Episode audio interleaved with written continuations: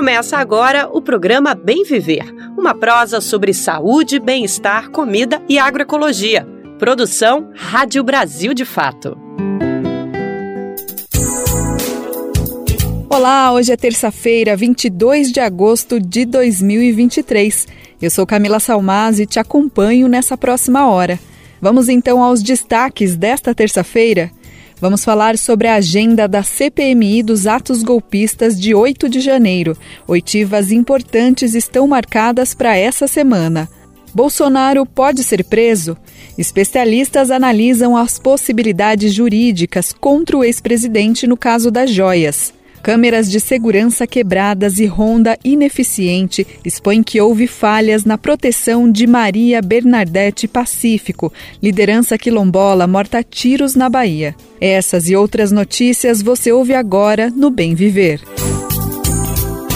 Antes da gente seguir com a nossa prosa, eu quero te lembrar que o programa vai ao ar de segunda a sexta, a partir das 11 horas da manhã pela rádio e também está nas principais plataformas de podcast, no site do Brasil de Fato, na aba Rádio e através de rádios parceiras.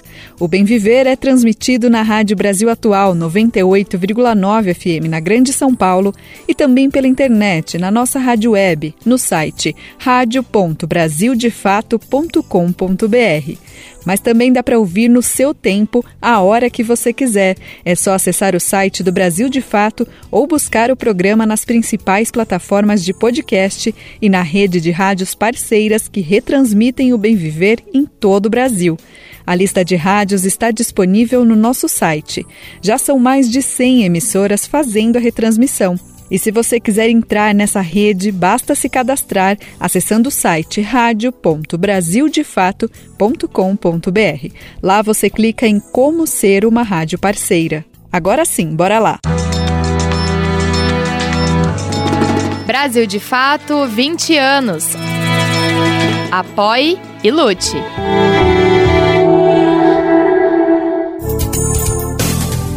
O Supremo Tribunal Federal formou maioria em votos e está proibida a remoção forçada de pessoas em situação de rua em todos os municípios do país.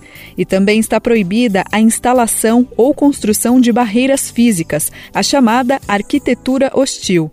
Parece desumano, mas é isso mesmo que acontecia. Muitas vezes essa população sofre violência do próprio Estado, que ao invés de garantir os direitos, fica mais preocupado com a higienização das cidades ou da defesa apenas do patrimônio público em detrimento da dignidade do sem-teto. Os serviços de zeladoria urbana ficam, portanto, obrigados a divulgar dia e horário de suas ações para que não haja conflitos e os direitos dessas pessoas sejam respeitados. Os ministros julgaram a decisão de Alexandre de Moraes, que determinou em julho a adoção de medidas para garantir a proteção dessa população. O STF determinou aos governos federal, estadual e municipal a implementação de medidas previstas na Política Nacional para a População população em situação de rua. Esse plano deve ter um diagnóstico atual dessa população e que auxilie a formulação de políticas públicas, inclusive para fomentar a saída das ruas através de programas de emprego e de formação para o mercado de trabalho. O documento deve incluir ainda o estabelecimento de meios de fiscalização de processos de despejo e de reintegração de posse no país, além do impacto no tamanho da população em situação de rua.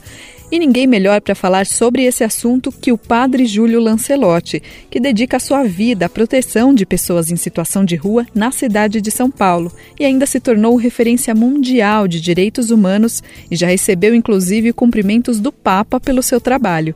Vamos ouvir mais sobre essa votação do STF com a Talita Pires. O Supremo Tribunal Federal formou maioria de votos para confirmar o veto às remoções forçadas de pessoas em situação de rua. A decisão, confirmada nesta segunda-feira, foi celebrada por lideranças políticas e ativistas que atuam em defesa dessa população. Um deles é o padre Júlio Lancelotti, da Pastoral do Povo de Rua de São Paulo, que disse ver com muita alegria a manifestação dos ministros do STF. Ao Brasil, de fato, o religioso lembrou que a decisão colegiada, ou seja, em conjunto, tira um argumento comum de representantes de prefeituras e governos estaduais. Isso porque, de acordo com Júlio, Muitas vezes, os órgãos públicos se negavam a cumprir determinações do tipo vindas do Supremo, porque eram assinadas por um só ministro. Nós vemos com muita alegria a decisão é, do Supremo, que agora tem a maioria de votos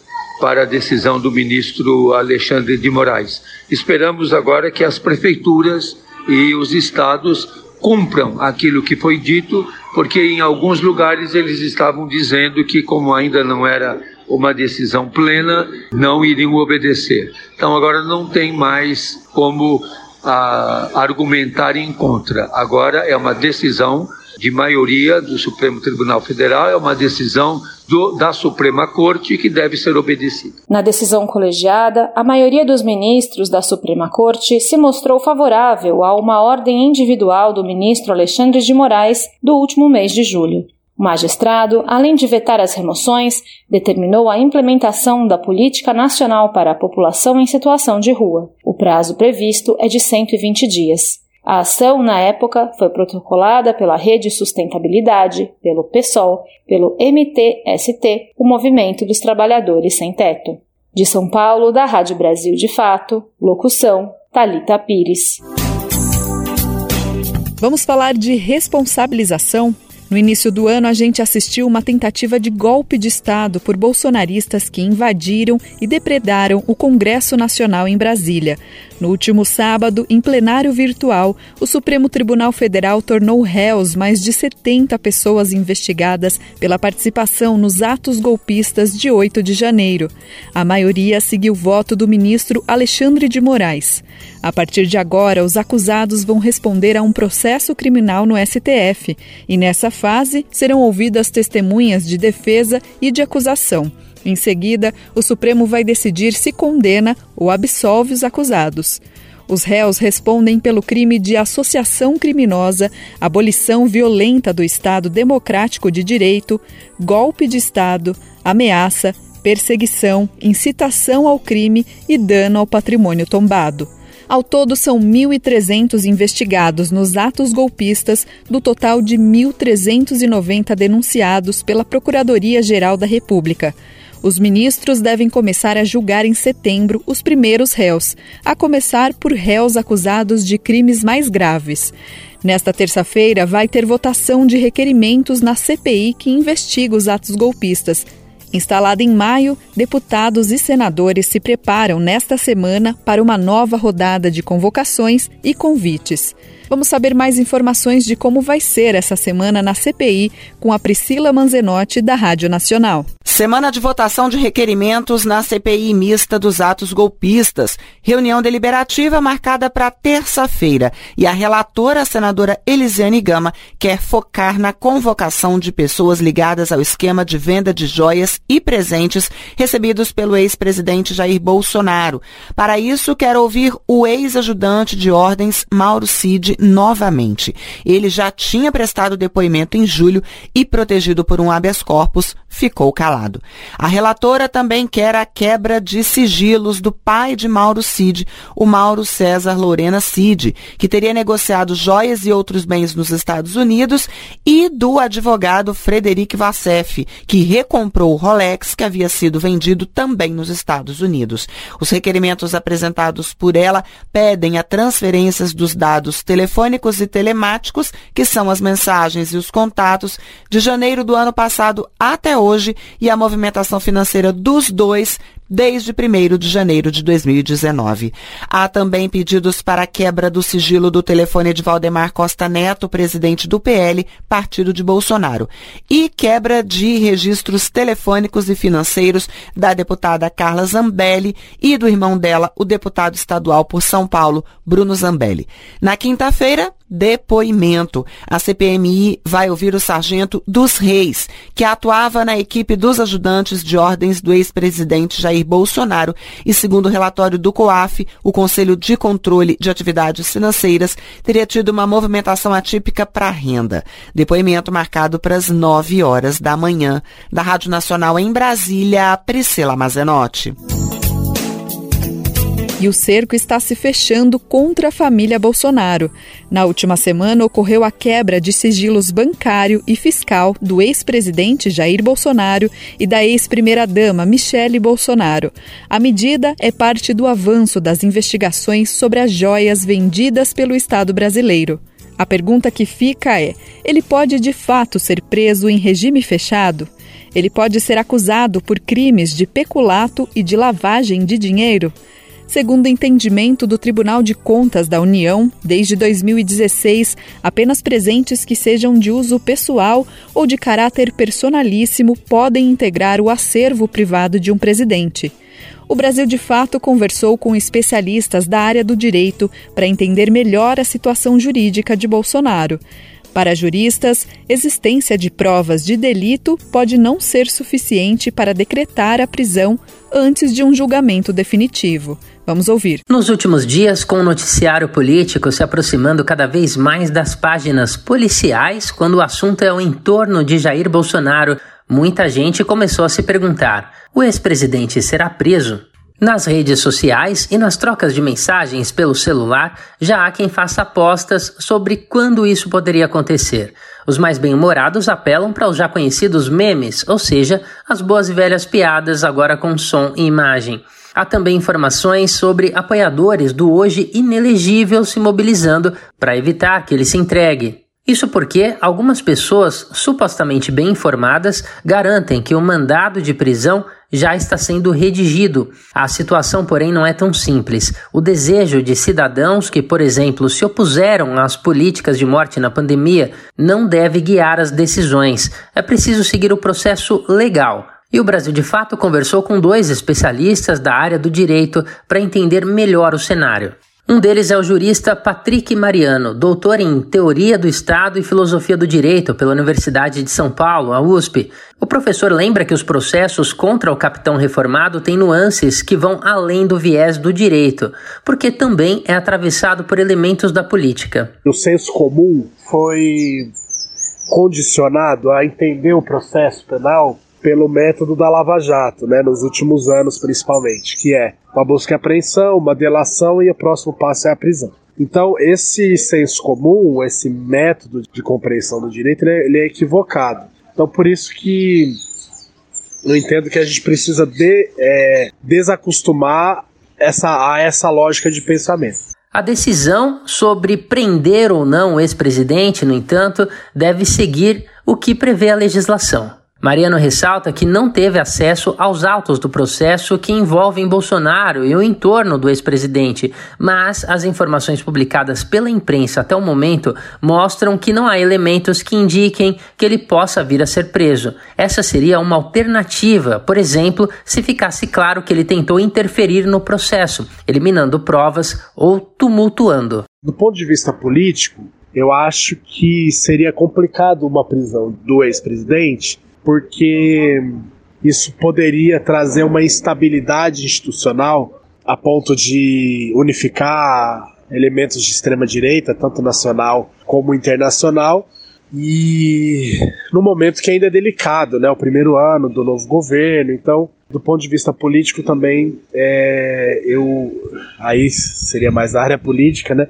mas eu entenderia como como algo que traz um risco inerente a, a, a uma estabilidade institucional que foi conseguida. Em conversa com o Brasil de Fato, por meio de mensagem, o professor de processo penal Rubens Casara não citou os casos concretos relativos a Bolsonaro, mas esclareceu pontos relevantes da legislação e do direito no país. Ele lembra, por exemplo, que a existência de provas de ocorrência e de indícios de autoria de um delito não são suficientes para decretar uma prisão antes que qualquer pessoa seja definitivamente julgada. Casara também mencionou o modus operandi que se tornou praxe da Operação Lava Jato, que se notabilizou justamente por prisões decretadas fora dos limites legais, mesmo sem indícios de autoria de delitos ou de dados concretos que indicassem a necessidade da prisão.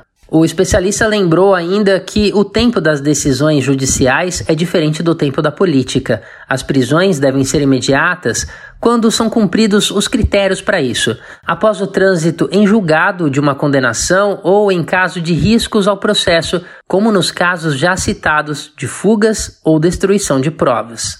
De São Paulo, da Rádio Brasil de Fato, com reportagem de Felipe Mendes, locução Douglas Matos.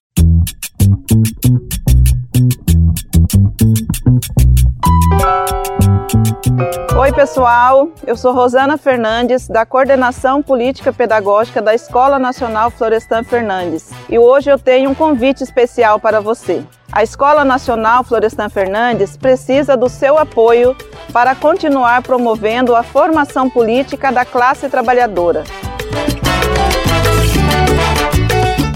Desde 2005, mais de 40 mil pessoas do Brasil e do mundo já passaram pela Escola Nacional que continua existindo por meio da solidariedade dos movimentos populares e associados que contribuem com esse projeto. Conheça o trabalho e seja um amigo da Escola Nacional Florestan Fernandes. Acesse www.amigosenff.org.br e saiba mais.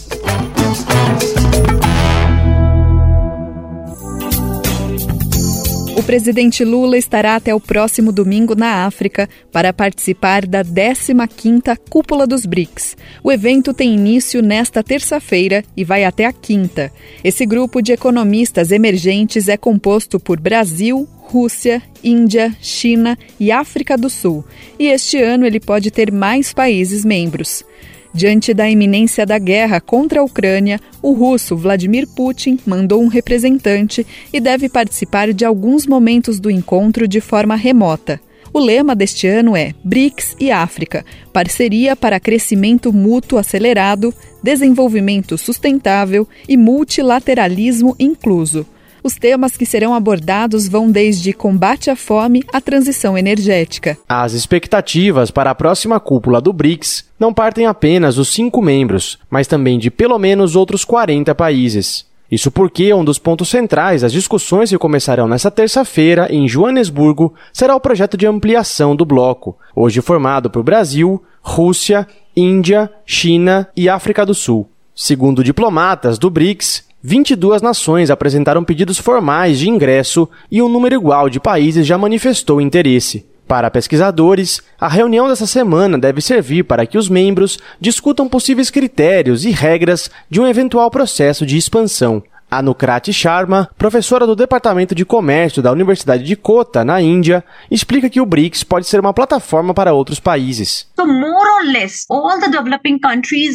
Em termos gerais, porque todos os países em desenvolvimento estão tentando participar da expansão do BRICS. A primeira e principal razão é porque o BRICS é a única plataforma que trata e mantém cada um dos seus membros em uma posição igualitária e isso é muito necessário necessário. Não há muita discriminação nessa plataforma. Então, é por isso que eu acredito que esses países podem definitivamente ter força para levantar suas vozes e expor os problemas que eles estão enfrentando. Uh, A palavra BRICS surgiu em 2001 como um termo criado por agentes do mercado financeiro para se referir às maiores economias emergentes com possibilidades de investimentos. Foi só em 2009 que os presidentes dos países se reuniram, adotaram o nome e em 2010 incorporaram a África do Sul. Quatro anos depois, em 2014, os membros deram um passo significativo, criando o NDB, sigla em inglês para Novo Banco de Desenvolvimento.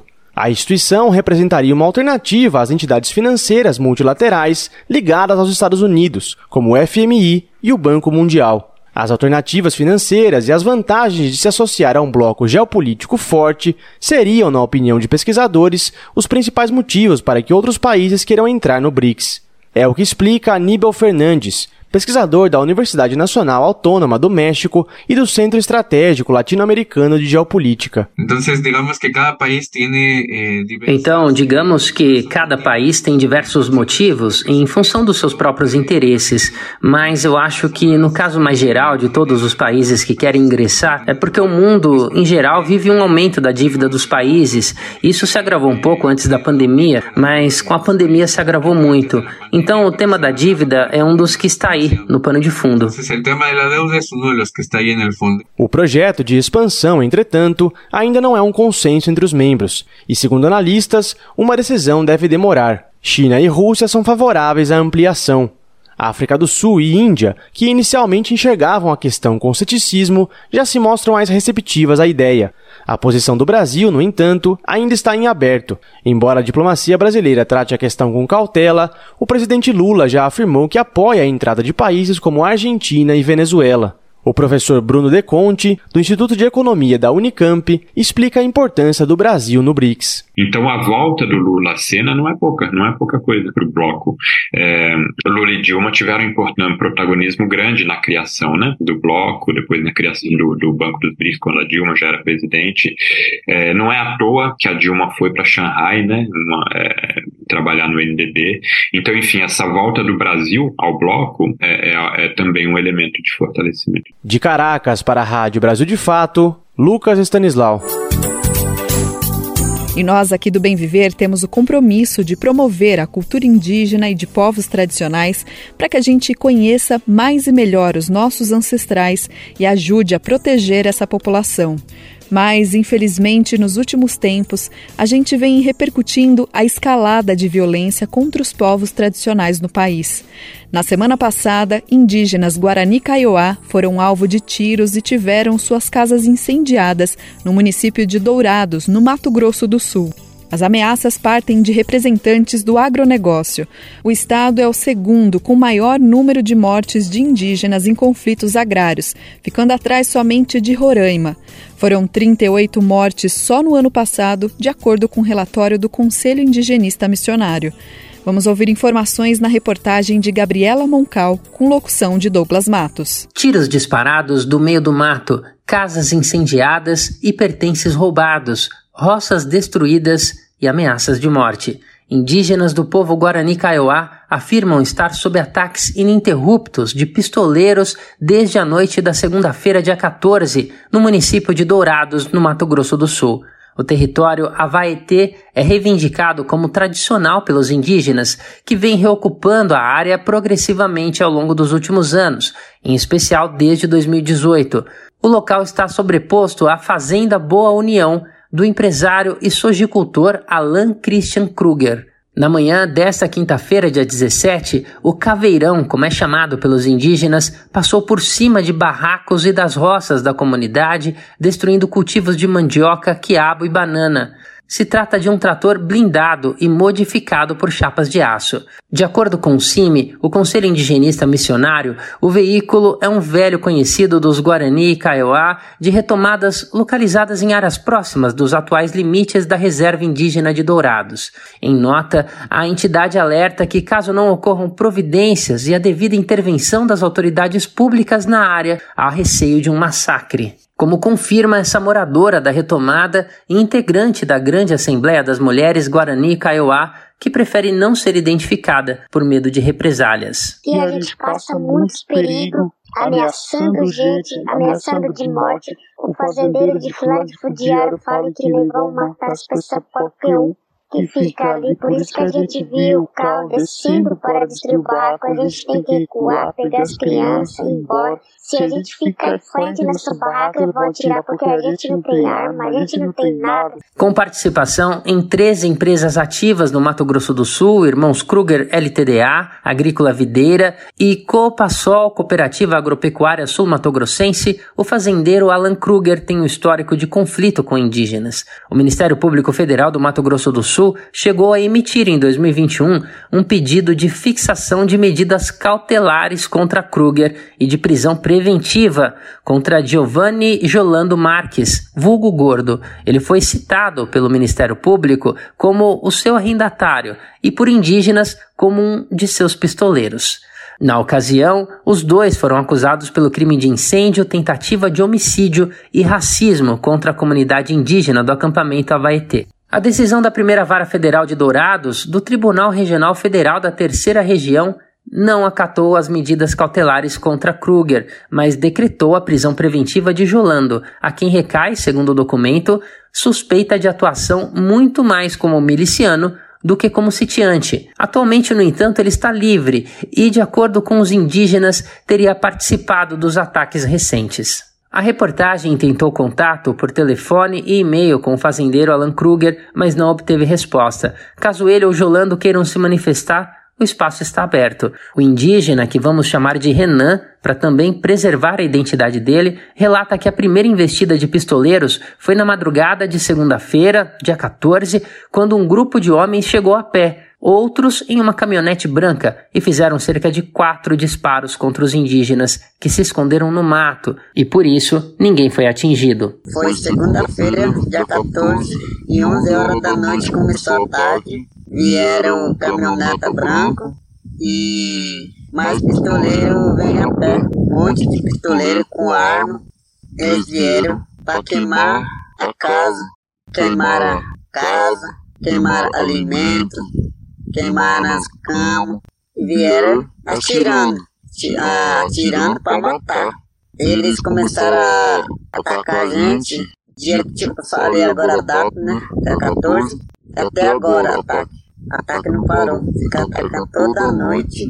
e dia também. Ainda segundo Renan, na noite da terça-feira, dia 15, os homens armados incendiaram 10 casas. Esse ataque, a gente fica, vamos dizer, não sei nem falar porque a gente aqui tá pedindo socorro. Tá pedindo socorro mesmo. Pra quem que a gente vai pedir socorro? Pra quem que a gente vai pedir pra ajudar a gente? Ninguém. De acordo com os indígenas, além dos barracos, foi incendiada uma cesta básica que a comunidade tinha recebido recentemente da FUNAI. A comunidade de Havaetê é uma das que beiram a populosa reserva indígena de Dourados, criada em 1917 pelo governo brasileiro e povoada principalmente a partir da década de 40, no século passado. A reserva foi uma solução estatal para dar um destino aos Guarani Kaiowá retirados à força das suas terras ancestrais na região. De acordo com o censo de 2022, 13.473 pessoas vivem atualmente na reserva de Dourados, confinadas em pouco mais de 2.400 hectares. As áreas do entorno, muitas tomadas por fazendas, foram apontadas como parte da terra indígena de Dourados, que, segundo um termo de ajustamento de conduta firmado em 2007 entre o Ministério Público e a FUNAI, deveria ser identificada e delimitada até 2010, o que não aconteceu. Com o processo demarcatório paralisado, o povo Guarani Kaiowá vem retomando os territórios de forma autônoma. Segundo o CIMI, as comunidades Avaetê 1 e 2 são duas entre as 13 surgidas como reação ao confinamento na reserva. No início de 2023, deste ano, houve um avanço na ocupação de Avaetê. Além dessas, outras 11 estão retomadas. Em ofício, a DPU, Defensoria Pública da União, e a Defensoria Pública do Mato Grosso do Sul pediram que os Ministérios da Justiça, dos Povos Indígenas, de Direitos Humanos e Cidadania e também o Conselho Nacional de Direitos Humanos atuem na mediação dos conflitos na área, com o objetivo de proteger a vida e a integridade física dos indígenas Guarani Kaiowá. De São Paulo, da Rádio Brasil de Fato, com reportagem de Gabriela Moncal, locução Douglas Matos. Nós falamos aqui sobre o assassinato da liderança quilombola Maria Bernadette Pacífico Moreira, morta a tiros em Simões Filho, na região metropolitana de Salvador, na Bahia. Ela já vinha recebendo ameaças e há seis anos seu filho também foi assassinado, mesmo com um compromisso das autoridades de proteger as comunidades quilombolas. O crime pode ter motivações fundiárias, já que Bernadette estava à frente da luta pelo território quilombola. Nos últimos anos, pelo menos 30 lideranças quilombolas foram assassinadas. É o que revela o levantamento divulgado pela Coordenação Nacional de Articulação das Comunidades Negras Rurais Quilombolas, a CONAC, entidade que ela também fazia parte. Devido às ameaças, ela já fazia parte do programa de proteção do governo, mas as condições de câmeras e da ronda expõem que houve falhas por parte do Estado. Vamos ouvir. Maria Bernadette Pacífico foi executada na última quinta-feira, dia 17, em seu terreiro em Simões Filho, na Bahia, na frente de seus três netos. O fato de estar inserida desde 2017 no programa de proteção aos defensores de direitos humanos do governo federal não impediu o crime. Isso porque o programa que devia garantir que Bernadette circulasse com segurança em sua rotina apresentou falhas. O governo federal não ofereceu à líder quilombola sua forma mais rigorosa de assistência e garantia de vida. Instalado em 2019, o sistema de vigilância por imagens, que era pedido pela defesa de Bernadette desde 2017, continha sete câmeras. Dessas, quatro estavam quebradas. Em julho deste ano, quando se encontrou com Rosa Weber, ministra do Supremo Tribunal Federal, a líder quilombola falou sobre o monitoramento.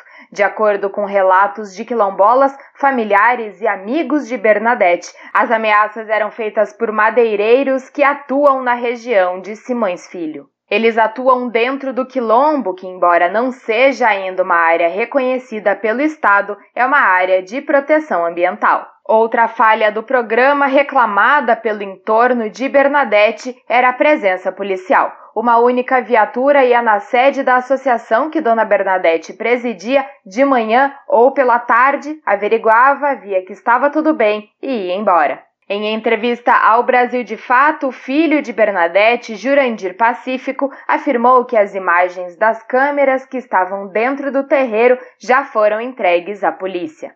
A investigação ainda não alcançou a identidade dos executores da quilombola. Na última sexta-feira, dia 18, o ministro dos Direitos Humanos e da Cidadania, Silvio Almeida, lamentou a morte de Bernadette Pacífico. Ele disse que o dever do Estado agora, em um governo de esquerda, é aperfeiçoar os mecanismos de proteção aos defensores de direitos humanos. O ministro também afirmou que existem uma série de problemas estruturais no Brasil que não permitem a proteção plena dos defensores de direitos humanos. Nesse sentido, disse que o povo brasileiro precisa estar organizado para mudar a sociedade. De São Paulo, da Rádio Brasil de Fato, com informações da redação. Locução: Mariana Lemos.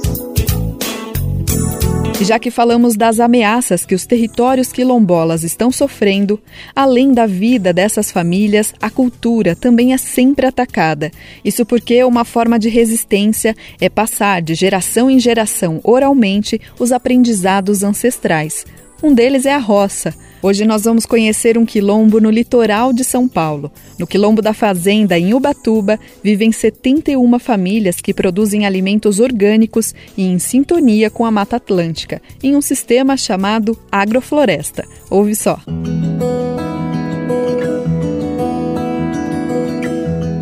Momento agroecológico.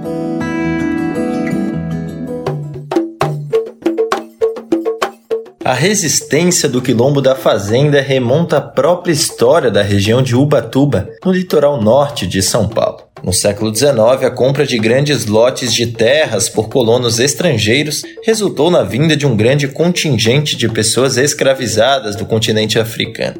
Mas com o declínio da produção do café, veio o abandono e a venda de muitas fazendas na região.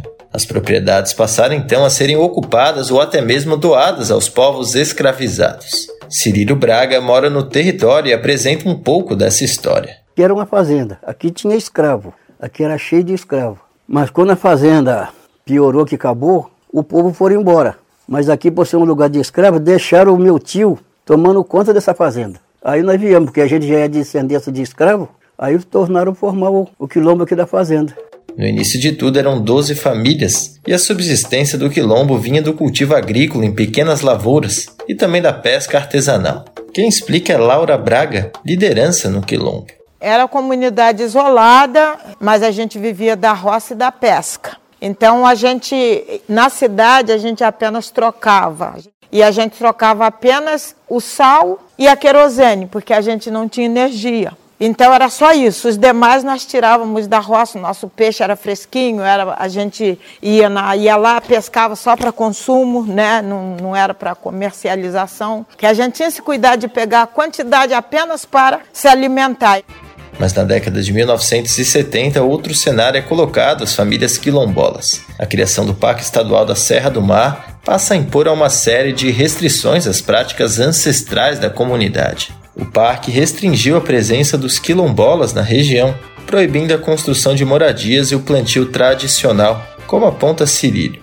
Depois que aqui foi tombado para parque, acabou a cultura da roça do povo. Aí quase ninguém planta mais, porque se mexer é murtada, essas coisas tudo, e foi mudando as coisas para a gente, né? Laura destaca os impactos culturais com a criação do parque.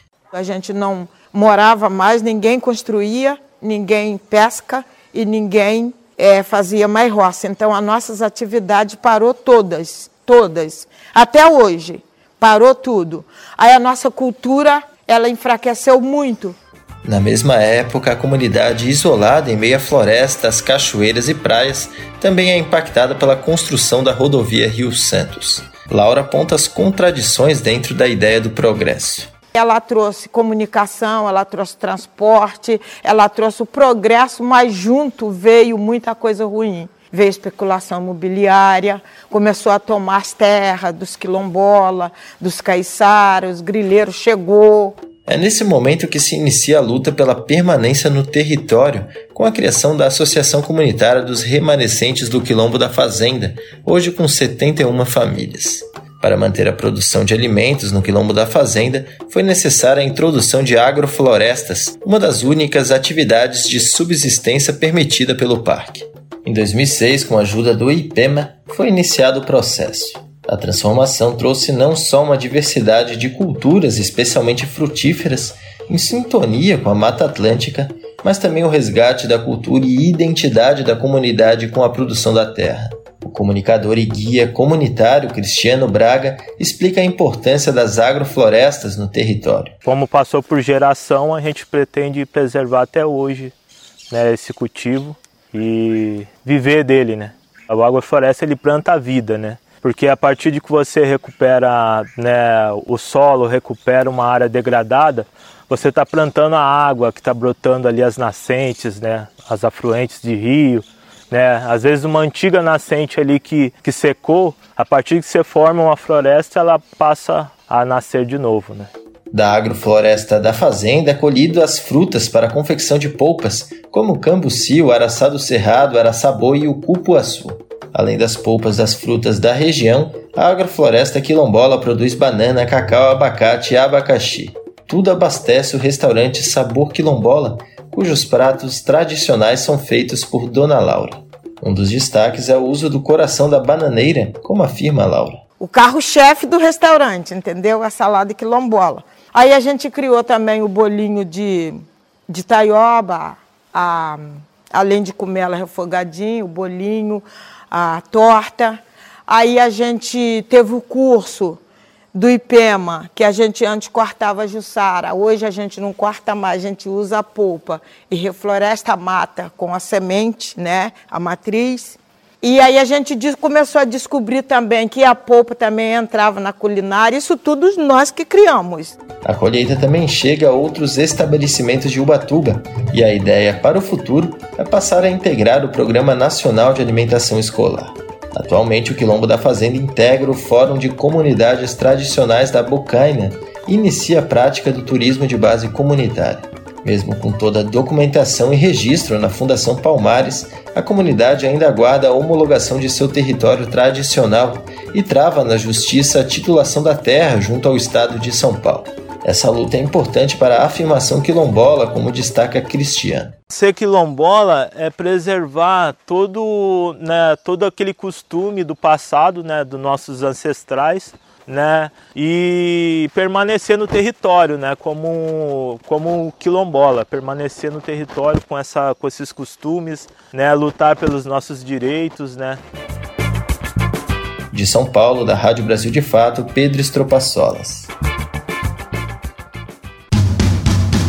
Quer saber onde encontrar livros bons, baratos e com conteúdos que te ajudam a entender a situação atual do Brasil e do mundo? Na expressão popular Lá você encontra obras sobre marxismo, agroecologia, educação popular, literatura e muito mais. Com os livros da expressão popular, você se fortalece para a batalha das ideias e para a construção de um mundo melhor. Para saber mais sobre o acervo dessa editora popular, acesse o site expressãopopular.com.br ou faça uma visita à livraria na Rua Abolição 201, próximo ao metrô Anhangabaú, em São Paulo. Editora Expressão Popular. Você está ouvindo o programa Bem Viver, uma prosa sobre saúde, bem-estar, comida e agroecologia. O governo de São Paulo tentou substituir livros didáticos físicos por livros digitais na rede estadual de ensino. Esse tema passou a ter destaque na mídia e a medida não foi bem aceita, pois há diversas críticas da comunidade escolar e de especialistas da área da educação. Esse tipo de prática ignorava as várias realidades dentro do país, principalmente em relação à conexão com a internet e a ausência de equipamentos para todos os estudantes. Ou seja, uma medida dessas poderia aprofundar ainda mais as desigualdades educacionais. Milhões de alunos e alunas em todo o país recebem todos os anos um material escolar através do Programa Nacional do Livro e do Material Didático. Mas você sabe como é avaliado o material didático nas escolas públicas? Vamos ouvir mais sobre esse assunto na reportagem da Rádio USP. USP e Educação. Orientando a sociedade sobre políticas públicas.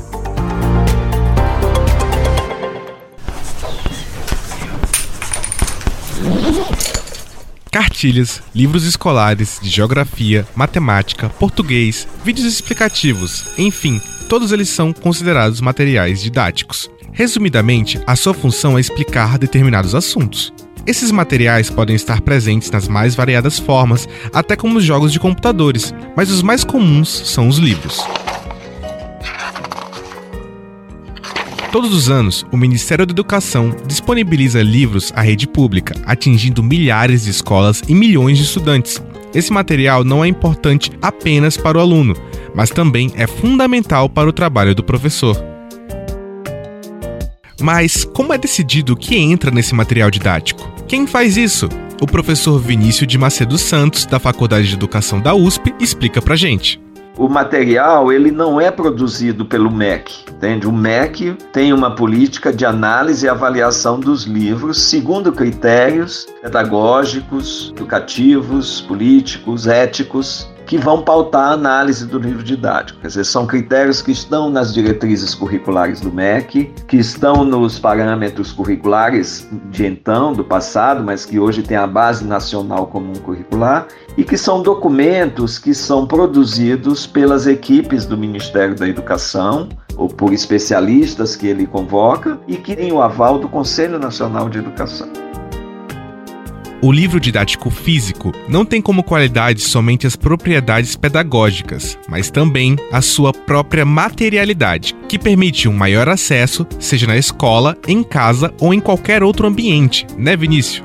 Nós temos uma espécie de cultura do livro didático, do material didático, que o aluno é portador e é usuário, em que ele pode contar também com o auxílio de terceiros, sobretudo de membros da sua família, no trabalho de compreensão, de realização das atividades, das tarefas. Então, nesse sentido, esse material também tem uma importância né, pela circulação que ele tem entre as famílias, né, de modo que as famílias possam ter um acompanhamento daquilo que seus filhos estão estudando, dos conteúdos que eles estão aprendendo e do andamento do próprio processo educativo dos seus filhos.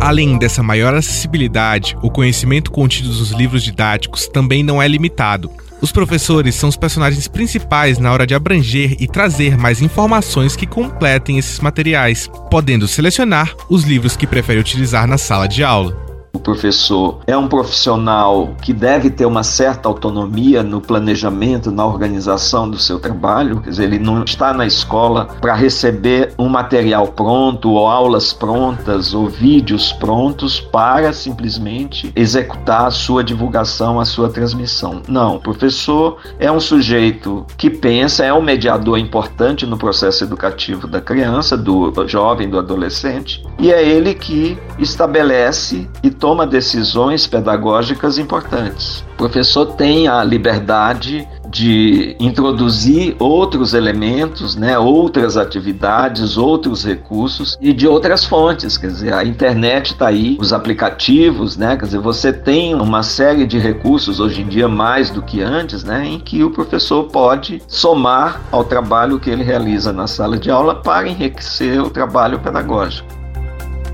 Eu, Guilherme Castro Souza, conversei com Vinícius de Macedo Santos, professor da Faculdade de Educação da USP, sobre os materiais escolares. Fique por dentro deste e dos outros episódios do Boletim USP Educação em jornal.usp.br/atualidades e nos demais agregadores de podcast. Até lá. USP e Educação. Orientando a sociedade sobre políticas públicas.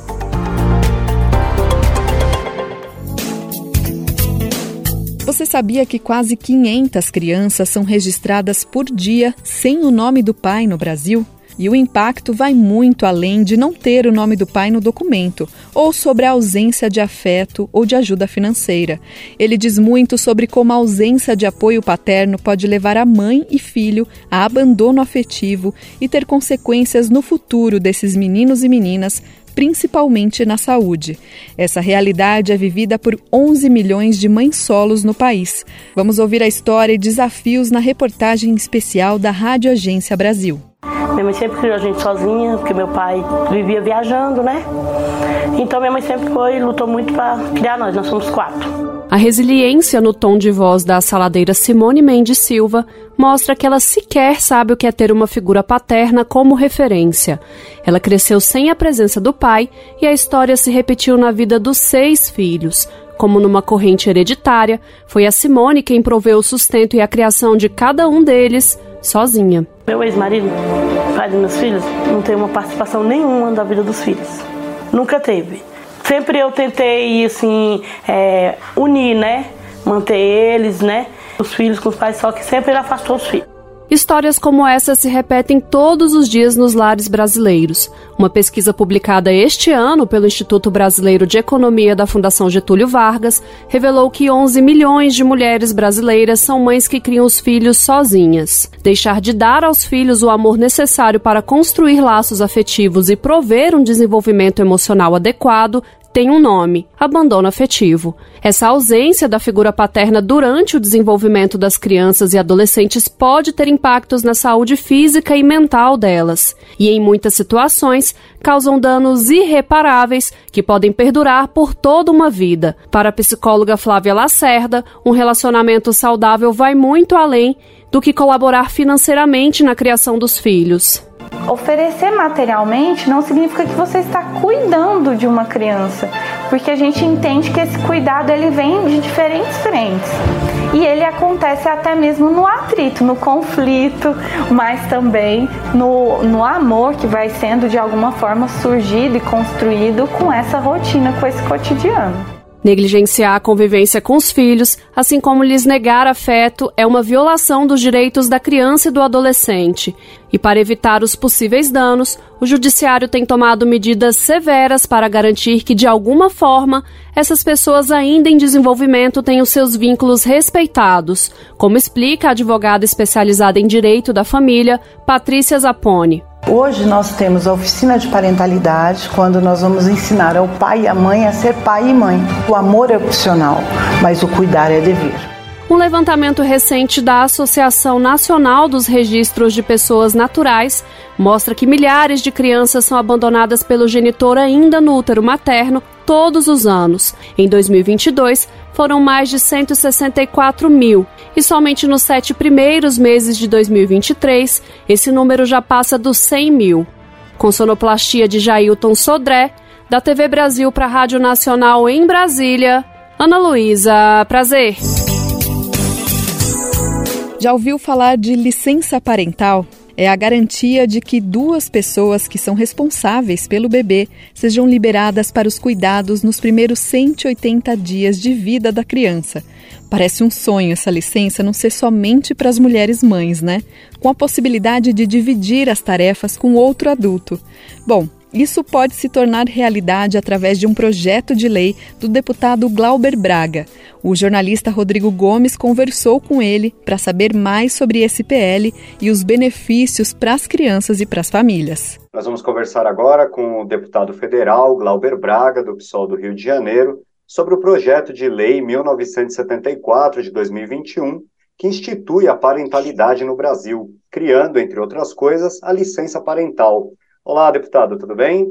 Olá, Rodrigo. Prazer estar aqui conversando com vocês e a todo mundo que está acompanhando esse papo. Deputado, explica para a gente qual que é a ideia desse projeto, o que, que é essa licença parental? A licença parental é a garantia de um direito para as crianças, para os bebês, para as famílias, de que você tenha o acesso aos cuidados que são necessários, principalmente a partir do nascimento, entre outras coisas, fazendo com que duas pessoas que são responsáveis legais no cuidado é, do bebê possam ter aí os 180 dias para fazer o acompanhamento é, dos primeiros meses de vida dessa criança. Né? Ou seja, ela trabalha não como licença maternidade ou paternidade, sim como licença parental, porque ela trata de vários arranjos familiares, né? A gente pode estar falando é, de um pai e de uma mãe, a gente pode estar falando é, de uma avó com uma neta, a sua filha, né, a neta que está nascendo, mas que tem a responsabilidade legal de cuidado com aquela criança, a gente pode estar falando de dois pais, a gente pode estar falando de duas mães. Então, é a garantia de 180 dias para os cuidados que são fundamentais para essa criança que está nascendo. Atualmente, a legislação brasileira prevê, como uma regra geral, 120 dias de licença para a mãe, cinco dias para o pai. Algumas, algumas empresas ali naquele projeto Empresa Cidadã conseguem até 20 dias, mas o projeto ele propõe 180 dias para ambos, seja pai e mãe, ou para outro cuidador, como o senhor está falando, né? Por que, que, esse projeto é importante? Que benefícios ele traria para os trabalhadores e para os seus filhos? Queria que deixasse isso mais claro. Eu vou te dar o exemplo, o meu exemplo, né? Ou seja, eu e Sam tivemos o nosso filho, o Hugo, e eu tive cinco dias de licença paternidade. Dentre esses cinco dias, dois sendo o do fim de semana. Do ponto de vista prático, para a mulher trabalhadora, isso é a perpetuação de uma situação machista, onde todas as responsabilidades ficam nas costas das mulheres com não compartilhamento daquelas que deveriam ser as obrigações, os deveres e os direitos, né? Para que os cuidados todos fossem tomados em relação a essa criança. E é exatamente nessa primeira fase da vida, a partir do nascimento, que você tem as conexões sendo formadas, onde você tem os primeiros laços sendo formados, onde é fundamental que você tenha um conjunto de cuidados com essa criança que é ainda um bebê, isso traz a necessidade de que você tenha um acolhimento que seja com um cuidado é, de fato é, voltado é, de maneira profunda para essa criança. Então, o mínimo é que você tenha 180 é, dias para essa dupla de cuidados uma criança que está nascendo. Então, respondendo ao teu questionamento, para a família trabalhadora é a garantia de um direito de mais uma pessoa que vai estar nesse cuidado. Para as mulheres, é a garantia de que você não vai ter o estabelecimento de maneira perpétua de uma situação que é, é de não garantia de compartilhamento de cuidado, ou seja, tudo nas costas das mulheres, você vai ter, então, uma nova forma de encarar essa realidade. E para essa criança, para que ela tenha todos os cuidados que são necessários, é fundamental que você tenha é, os pais, as famílias voltadas para esse atendimento, é, para esse acolhimento, para esse cuidado. Então, essa é a ideia onde ganha a família e ganham aqueles também que têm a responsabilidade legal e social de cuidar daquela criança. Essa proposta ela já está em vigor de formas diferentes, né, em outros países como a Noruega, a Alemanha, a Suécia.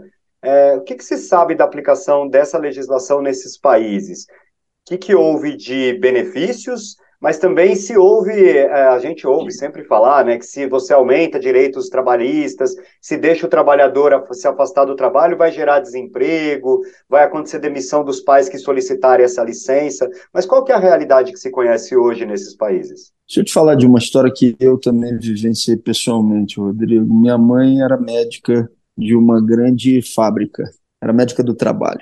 E ela era responsável por fazer não só os exames admissionais, mas responsável também por fazer o acompanhamento da saúde dos trabalhadores da fábrica. Um dia, uma senhora apareceu com um conjunto de sintomas, reclamações é, sintomáticas, mas quando se faziam exames não se encontrava absolutamente nada.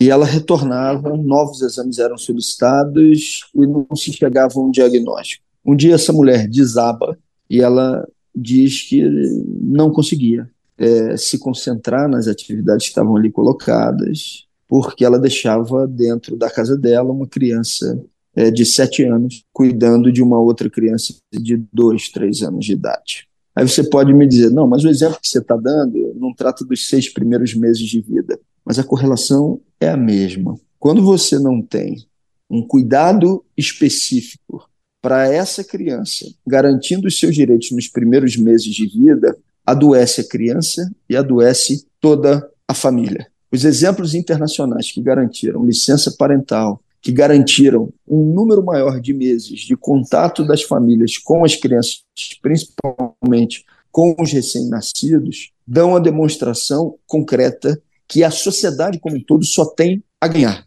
E mesmo para aqueles que fazem uma avaliação é, muito reduzida, como a que você disse, né, de algum um patrão que vai dizer o seguinte: ah, não, vai ter um número maior de dias de licença, eu vou perder na produtividade da minha fábrica ou da minha empresa, essa avaliação reduzida também não se sustenta. Porque se você tem uma pessoa da família, seja o pai, a mãe ou outra pessoa com dever de cuidado, na atividade laboral, mas sem conseguir estar tá feliz com aquela atividade, ou sem conseguir minimamente dar conta, porque a sua cabeça está voltada para um cuidado que não está sendo realizado, não está sendo realizado junto ao seu filho, à sua criança, não tem trabalho que possa é, ser realizado é, de maneira tranquila ou serena numa condição que, evidentemente, é, é, de abuso contra essa família e de descuidado contra essa criança. Então, é o contrário disso. Onde você cuidou das crianças, onde você ampliou o tempo de licença parental, você teve um aumento da satisfação dos trabalhadores e, evidentemente, isso é, também se traduz de um aumento de satisfação no espaço laboral e na relação entre as pessoas. Garantir direitos, aumentando a felicidade de um trabalhador ou de uma trabalhadora, nunca será é, sinônimo de você é, diminuir a capacidade de entrega. É o contrário.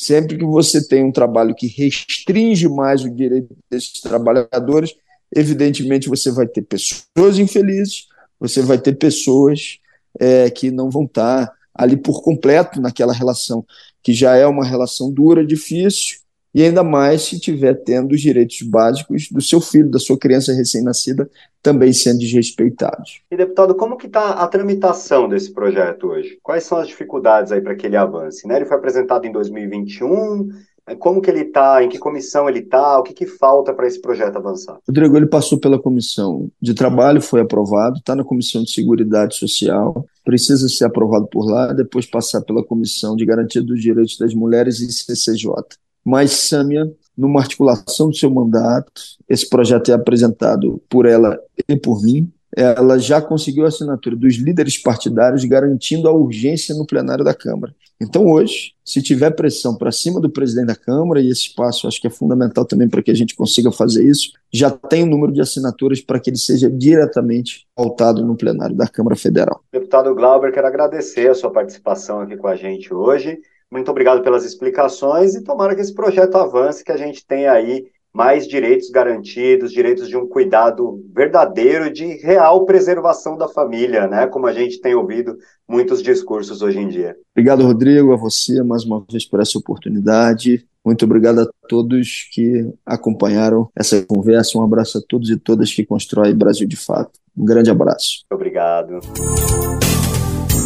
Chegamos ao fim de mais um Bem Viver. Muito obrigada pela sua companhia. Amanhã, Daniel Lamir está por aqui com você a partir das 11 horas da manhã. Muito obrigada pela sua audiência e lembrando que você pode nos ouvir na Rádio Brasil Atual 98,9 FM na Grande São Paulo ou pelo site radio.brasildefato.com.br. O programa vai ao ar em diversas rádios pelo país. A lista completa de emissoras que retransmitem o Bem Viver você encontra no nosso site na matéria de divulgação diária do programa. E aproveitamos para agradecer esses veículos por estarem com a gente. O Bem Viver também fica disponível como podcast no Spotify, Deezer, iTunes e Google Podcasts.